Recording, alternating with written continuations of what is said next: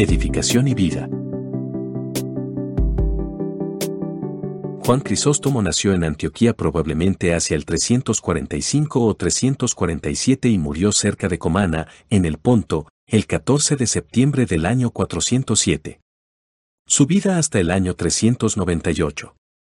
El apelativo de Crisóstomo, prestado de Dion de Pruse, le fue dado poco después de su muerte. Procedía de una rica familia patricia, quedando huérfano de padre poco después de nacer y siendo criado por su madre, Antusa. A la edad de 20 años estaba entre los alumnos del retórico Libanio de Antioquía, asistiendo a las clases del filósofo Andragatio. Al principio quiso estudiar derecho, pero pronto decidió retirarse del mundo enteramente, encontrando un compañero en su colega Basilio, de quien nada más se sabe. Se aplicó al estudio de las escrituras y se preparó para el bautismo, que recibió tres años más tarde de Melesio, obispo de Antioquía hacia el año 368 y ciertamente antes del 370, en el que Melesio dejó Antioquía. Tras bautizarse fue ordenado inmediatamente como lector. Sus maestros en ese periodo eran Diodoro de Tarso y un cierto Carterios, de quien nada más se sabe. Sus amigos eran Máximo, que después sería obispo de Selucie, y Teodoro, obispo de Mopsuestia. Él mismo nos habla de lo estricto de su vida ascética que llevaba a cabo en la casa de su madre. Declinando un obispado hacia el año 373, se retiró un año o dos después de la muerte de su madre a una montaña solitaria cerca de Antioquía, donde pasó cuatro años en ejercicios ascéticos con un viejo monje sirio y dos más en una cueva, hasta que necesitó tratamiento médico que le hizo volver a Antioquía en el año 380. Probablemente a principios del año siguiente fue ordenado diácono por Melesio y sacerdote por su sucesor Flaviano, al comienzo del año 386. En esta capacidad ejerció en Antioquía durante 12 años, poniendo los fundamentos de su fama como predicador y maestro y distinguiéndose por la santidad de su vida. Patriarca de Constantinopla, 398. Cuando Nectario, el sucesor de Gregorio de Nacianzo en la sede episcopal de Constantinopla, murió el 27 de septiembre del año 397, se desató la intriga sobre el sucesor. El débil emperador, Arcadio, estaba enteramente en las manos de su chambelán Eutropio, a quien la elección le interesaba solamente por razones políticas. Teófilo, patriarca de Alejandría, más diplomático que obispo, se esforzó por poner en el puesto a Isidoro, pero Eutropio, siguiendo la política inaugurada por Teodosio en el año 381, no estaba dispuesto a apoyar la influencia alejandrina, colocando a Teófilo en la coyuntura de consentir al nombramiento de Juan o responder por graves acusaciones. Al preferir la primera opción, Juan fue consagrado el 26 de febrero del año 398. Se entregó pronto al propósito de reformar los muchos abusos, especialmente entre el clero expulsó a las hermanas espirituales, con quien muchos vivían en un supuesto matrimonio espiritual y controló los hábitos parásitos de otros, que eran meros vividores a costa de los ricos. Recortó los gastos eclesiásticos y destinó lo ahorrado a los hospitales. Naturalmente sus reformas le crearon enemigos, pero nada podían contra él mientras la corte estuviera de su lado. Sin embargo, pronto entró en conflicto con el todopoderoso favorito cuya vergonzosa conducta le había reprochado. Pero antes de que Eutropio pudiera vengarse cayó en desgracia, 399, teniendo que refugiarse en la misma iglesia donde él había violado el derecho de asilo a otros, unos años antes. Crisóstomo le protegió de los soldados que querían capturarlo. Sus enemigos y controversias. Mientras tanto, el número de los prelados que se le oponían iba en aumento. Entre ellos estaban varios eclesiásticos insatisfechos con sus normas estrictas y cierto número de mujeres ricas y mundanas a las que había censurado. En el concilio celebrado en Efeso en el año 400 se creó más enemigos al destituir a seis obispos que habían obtenido sus puestos por simonía. La emperatriz, sin embargo, quien ahora llevaba las riendas del poder, todavía le apoyaba y cuando nació un heredero varón, 401, Juan ofició el bautismo. Su posición no era segura, como se vio en el curso de la controversia con Severiano de Gábala, quien tenía buenas relaciones en Constantinopla y quería promover sus ambiciosos planes en la capital.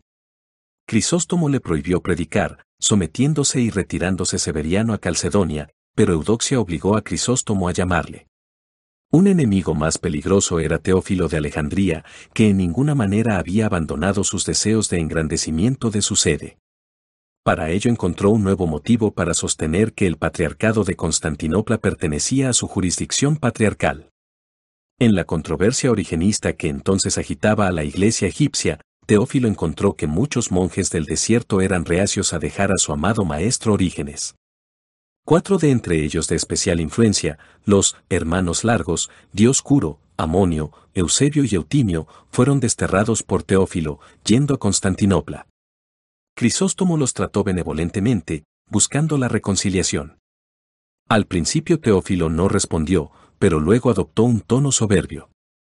Cuando Eudoxia se puso del lado de los monjes, desplegó todas sus energías para destruirlos y también a Crisóstomo, a quien él veía, detrás de ellos. No fue a Constantinopla en persona sino que envió a Epifanio de Celamis para llevar a cabo la campaña contra el supuesto origenismo de Crisóstomo. Epifanio partió de mala gana sin lograr resultados, muriendo en el camino de regreso. El Sínodo de la Encina. Crisóstomo estaba enfrentado con la emperatriz por predicar vehementemente contra el lujo de las mujeres en el vestir, de manera que ella y otras mujeres de la corte se dieron por aludidas. Teófilo viajó a Constantinopla citado por ella y encontró unas circunstancias propicias. Congregó a todos los obispos que pudo en una iglesia en un suburbio de Calcedonia, en la finca imperial denominada La Encina, de ahí que el nombre latino se conozca como Synodus ad Cubercum, en el otoño del 403. Había 36 presentes de los cuales 29 eran de Egipto, Focio, quien ha preservado una parte de sus procedimientos dice que eran 45, pero tal vez algunos firmaron después. Las acusaciones contra Crisóstomo no eran de importancia y solamente mostraban la animosidad de sus acusadores. Sin embargo, a él le pareció que la situación era muy peligrosa. Citado ante el concilio hostil, puso como condición para acudir si los que manifestaban su deseo de destruirlo, Teófilo, Acacio, Severiano y Antíoco, eran excluidos. Mientras tanto, se había solicitado al emperador que le obligara a presentarse en caso de duda. Cuando Crisóstomo demoró su presencia, fue condenado en ausencia y privado de su cargo. Se pidió al emperador que sancionara la sentencia. Aunque obviamente era ilegal, Crisóstomo se sometió y cuando el emperador confirmó su destitución fue enviado al exilio en Praenetus o Pronectus, en Bitinia, tras lo cual intentó calmar al excitado pueblo en un magnífico sermón. La noche siguiente algo alarmante sucedió en el palacio que puso fin a su destierro. Teodoreto habla de un terremoto, pero ni Sócrates ni Sosomeno lo mencionan. El pueblo también estaba revuelto, de manera que Teófilo se dio prisa en partir y días más tarde un mensajero imperial fue enviado para llamar a Crisóstomo. Crisóstomo desterrado. Sin embargo, la paz no iba a ser de mucha duración. Dos meses más tarde, la lucha comenzaba de nuevo a causa de una afrenta a la vanidad de la emperatriz. El prefecto Simplicio había erigido una estatua suya de plata en el lado sur de la gran iglesia, que fue dedicada con gran regocijo. Crisóstomo en un sermón se quejó de las festividades populares ruidosas que impiden las devociones de los fieles. De nuevo fue acusado de insultar a la emperatriz, quien otra vez comenzó a maquinar su caída. Un sínodo reunido en Constantinopla, dirigido por el ausente Teófilo, compuesto de obispos maleables, siguió, con muy pocas excepciones, la voluntad del emperador. El método empleado creó interminables discusiones, hasta que poco antes de Pascua del 404, el emperador ordenó a Crisóstomo que dejara su iglesia al haber sido condenado por dos sínodos. El obispo dijo que solo se sometería por la fuerza, que fue empleada el miércoles santo, cuando sus partidarios fueron expulsados de la iglesia tras un violento ataque. Crisóstomo permaneció en los suburbios, fortaleciendo a los suyos, hasta que el 10 de junio sus enemigos obligaron al emperador a tomar nuevas medidas, haciendo que Crisóstomo se embarcara el día 20 para Asia Menor a donde había sido desterrado. Esa noche un fuego prendió en la catedral, de lo cual sus seguidores fueron acusados y por lo que fueron severamente reprimidos. Un débil anciano, de nombre Arsacio, hermano del predecesor de Crisóstomo, fue puesto en su lugar el día 26. Pero mientras Crisóstomo iba en camino a Cúcuso en Armenia, sus amigos no se quedaron pasivos. Cuatro obispos fueron a Roma con una carta suya para interceder ante Inocencio I en su favor. Las actas del primer sínodo que le había condenado fueron enviadas poco después por la parte opositora, lo que le convenció de que la condena era ilegal. Inocencio escribió a Teófilo de que el asunto debería ser tratado en un concilio general y exhortó a Crisóstomo y sus seguidores a ser firmes. Honorio, el emperador occidental y hermano de Arcadio, también escribió a este último en favor del obispo desterrado, pero sin éxito. El resultado fue una ruptura de la comunión entre la antigua y la nueva Roma. Tras la muerte de Arsacio, 14 de noviembre del 405, Ático fue nombrado obispo en la primavera siguiente, persiguiendo a los juanitas con severidad renovada. Se ordenó a Crisóstomo ser trasladado de Cúcuso a Pitio, un lugar aún más desolado, pero la dureza del viaje fue demasiado para él y murió cerca de Comana, la actual Toscat. Treinta años más tarde sus restos fueron solemnemente transportados a Constantinopla y enterrados con honores en la iglesia de los apóstoles, espiando Teodosio II los hechos de sus padres. Escritos. Los escritos de Crisóstomo se pueden dividir, según su biógrafo Paladio, en homilías, tratados y cartas. La lista conocida como Catalogus Augustanus, de un manuscrito perdido de Augsburgo, enumera 102 títulos separados, sin incluir los que no son genuinos. Sus sermones cubren prácticamente toda la Biblia, entre los que se cuentan 76 sobre el Génesis, 90 sobre Mateo, 88 sobre Juan, 55 sobre Hechos y 242 sobre las cartas Paulinas, sin contar los de Gálatas, que están preservados en la forma de comentarios hechos de sermones. Hay también alocuciones sobre las principales fiestas y un gran número sobre varios santos, de los que los más notables son siete sobre Pablo. Los tratados son parcialmente apologéticos y parcialmente prácticos, siendo estos los más numerosos. Los más antiguos que tenemos son dos cartas a Teodoro, que después sería obispo de Mopsuestia, quien a causa de un asunto sentimental estaba pensando regresar al mundo. Para justificar su negativa a un obispado, dirigió a su amigo Basilio, hacia el año 373, los seis libros sobre el sacerdocio. Según Sócrates la composición de esta obra fue en el periodo tras su ordenación como diácono, es decir después del año 381. A este periodo probablemente pertenecen también dos libros, sobre la penitencia, y los tres contra los enemigos de la vida monástica. La superioridad del celibato la trata en una obra sobre la virginidad escrita hacia el 382 pequeñas obras del mismo periodo, a una joven viuda y contra un segundo matrimonio. Con ellas pueden clasificarse dos cartas pastorales de sus primeros días en Constantinopla, dirigidas contra los abusos del clero ya mencionados. Sus cartas, que se cuentan en 245 en número, son casi todas del periodo del segundo exilio, dando un interesante resumen de su vida y trabajos.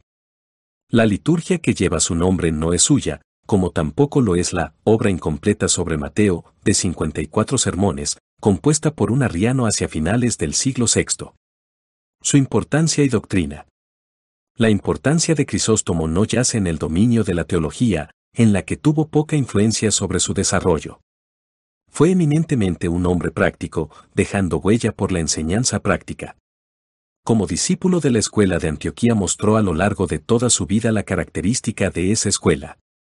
El alumno de Diodoro de Tarso es fácilmente reconocible en su sobria exégesis, ocupado en determinar el sentido literal de su texto. Constantemente preocupado por las necesidades de su rebaño, no llevó los principios exegéticos de esa escuela hasta extremos como los encontrados en los comentarios de Teodoro de Mopsuestia, siendo más bien un maestro en el arte de extraer verdades prácticas para el día a día de la escritura. Por eso sus sermones sobrepasan a los de Orígenes en valor práctico, aunque son inferiores en penetración especulativa. La suya no era una mente sistemática, dejando el desarrollo lógico del dogma a otros. Allí donde la iglesia se había pronunciado, la cuestión estaba cerrada para él. Se puso del lado de la teología nicena, estando presto a defenderla ante sus atacantes. Para entender esta postura hay que captar las dificultades en las que fueron puestos los maestros de la iglesia de Antioquía, teniendo que contender no solo contra paganos y judíos sino también contra sectas cristianas de toda índole, como novacianos, arrianos, maniqueos, gnósticos y muchos otros. En su antropología y soteriología Crisóstomo representa fielmente la enseñanza de Diodoro. El hombre, consistente de cuerpo y alma, está dispuesto hacia el bien y hacia el mal, no habiendo lugar para el dualismo maniqueo. Para el desarrollo del primer hombre, creado perfecto e inmortal por Dios, la posesión del libre albedrío fue fatal. No sabiendo usar su libertad, el hombre se rebeló contra Dios, atrayendo sobre sí mismo la corrupción de la mortalidad, propagándose el pecado desde nuestros primeros padres a toda la raza, lo que no le impide contradecir que el pecado sea parte integral de nuestra naturaleza. Como consecuencia del pecado siguió la muerte. Desde esta posición el hombre obtiene el bien por medio de su libre albedrío, al cual se vuelve desde el mal, pero esto solo es posible por la gracia divina. Sin embargo, esta operación de gracia no obstaculiza nuestro libre albedrío, nuestra propia decisión viene primero y luego Dios comienza a hacer su parte. Que Oriente tomara poco interés en la controversia sobre la gracia se debe en gran medida a la posición asumida por la escuela de Antioquía y especialmente por Crisóstomo. Su inclinación ascética se muestra no solo en sus primeros escritos, sino en muchos pasajes de sus sermones. Su doctrina eucarística es especialmente notoria. Afirma enfáticamente la identidad del pan y del vino con el cuerpo y sangre de Cristo, yendo tan lejos como para afirmar que Cristo bebió su propia sangre en la institución. El cambio se produce por las palabras de la institución repetidas por el sacerdote, siendo su operación análoga a las palabras de la creación dichas por Dios. La consecuencia de esta idea sobre la concepción de su oficio es obvia, siendo su influencia importante sobre las generaciones venideras en este punto.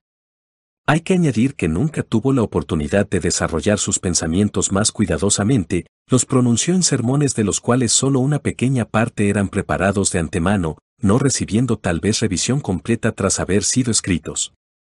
Lo que hacía su predicación tan poderosa era no solo la fuerza retórica innata que indudablemente poseía, sino también su habilidad para iluminar las preguntas de la vida diaria desde las escrituras, guiando a los hombres en su paso por el mundo.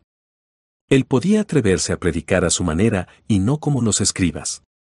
Valientemente reprendió al rico, hasta tal extremo que fue culpado por ello, y no tuvo temor de desagradar a los poderosos, no reprimiéndose de declarar la verdad de Dios. El siguiente es un pasaje que ilustra su manera de tratar un vicio. Nada hay más cruel, nada más infame, que la usura, tan común entre los hombres. El usurero trafica con la desgracia de los demás, se enriquece con su pobreza y después demanda su usura como si ellos le debieran una gran obligación. Es desalmado con su deudor, pero tiene temor de aparecer como tal, cuando pretende tener la mejor inclinación por complacer a alguno, más lo aplasta y más lo reduce hasta el extremo de sus posibilidades. Le ofrece una mano y con la otra lo empuja hacia el precipicio. Ofrece ayudar a los náufragos, y en vez de guiarlos hacia puerto seguro timonea el barco hasta que lo envica contra los arrecifes y las rocas. ¿Dónde está vuestro tesoro? Allí está vuestro corazón, dice nuestro Señor. Puede que hayáis evitado muchos males provenientes de la avaricia, pero si guardáis algún apego a este vicio odioso, de poco os servirá, porque todavía seréis esclavos por muy libres que os imaginéis, y os precipitaréis desde la altura del cielo a ese lugar donde vuestro oro está escondido, y vuestros pensamientos todavía volverán a detenerse complacientemente en el dinero, las ganancias, la usura y el comercio deshonesto. ¿Qué puede haber peor que este estado miserable? No hay tiranía más triste que la del hombre que se deja subyugar por ese déspota furioso, que destruye todo lo bueno que hay en él, es decir, la nobleza de su alma. En tanto tengáis un corazón miserablemente apegado a las ganancias y a las riquezas, todo lo que se os pueda decir en cuanto a la verdad, todo consejo que se os pueda dar para proporcionaros salvación, todo será inútil. La avaricia es un mal incurable, un fuego que siempre arde, una tiranía que se extiende a diestra y siniestra, porque, quien en esta vida es esclavo del dinero, se carga con cadenas y su destino es cargar con cadenas más pesadas aún, en la vida que ha de venir. Bibliografía. Tomado de. Página web. iglesiapueblonuevo.es. Biografías. Edificación y vida. A todos muchas gracias y hasta nuestro próximo capítulo.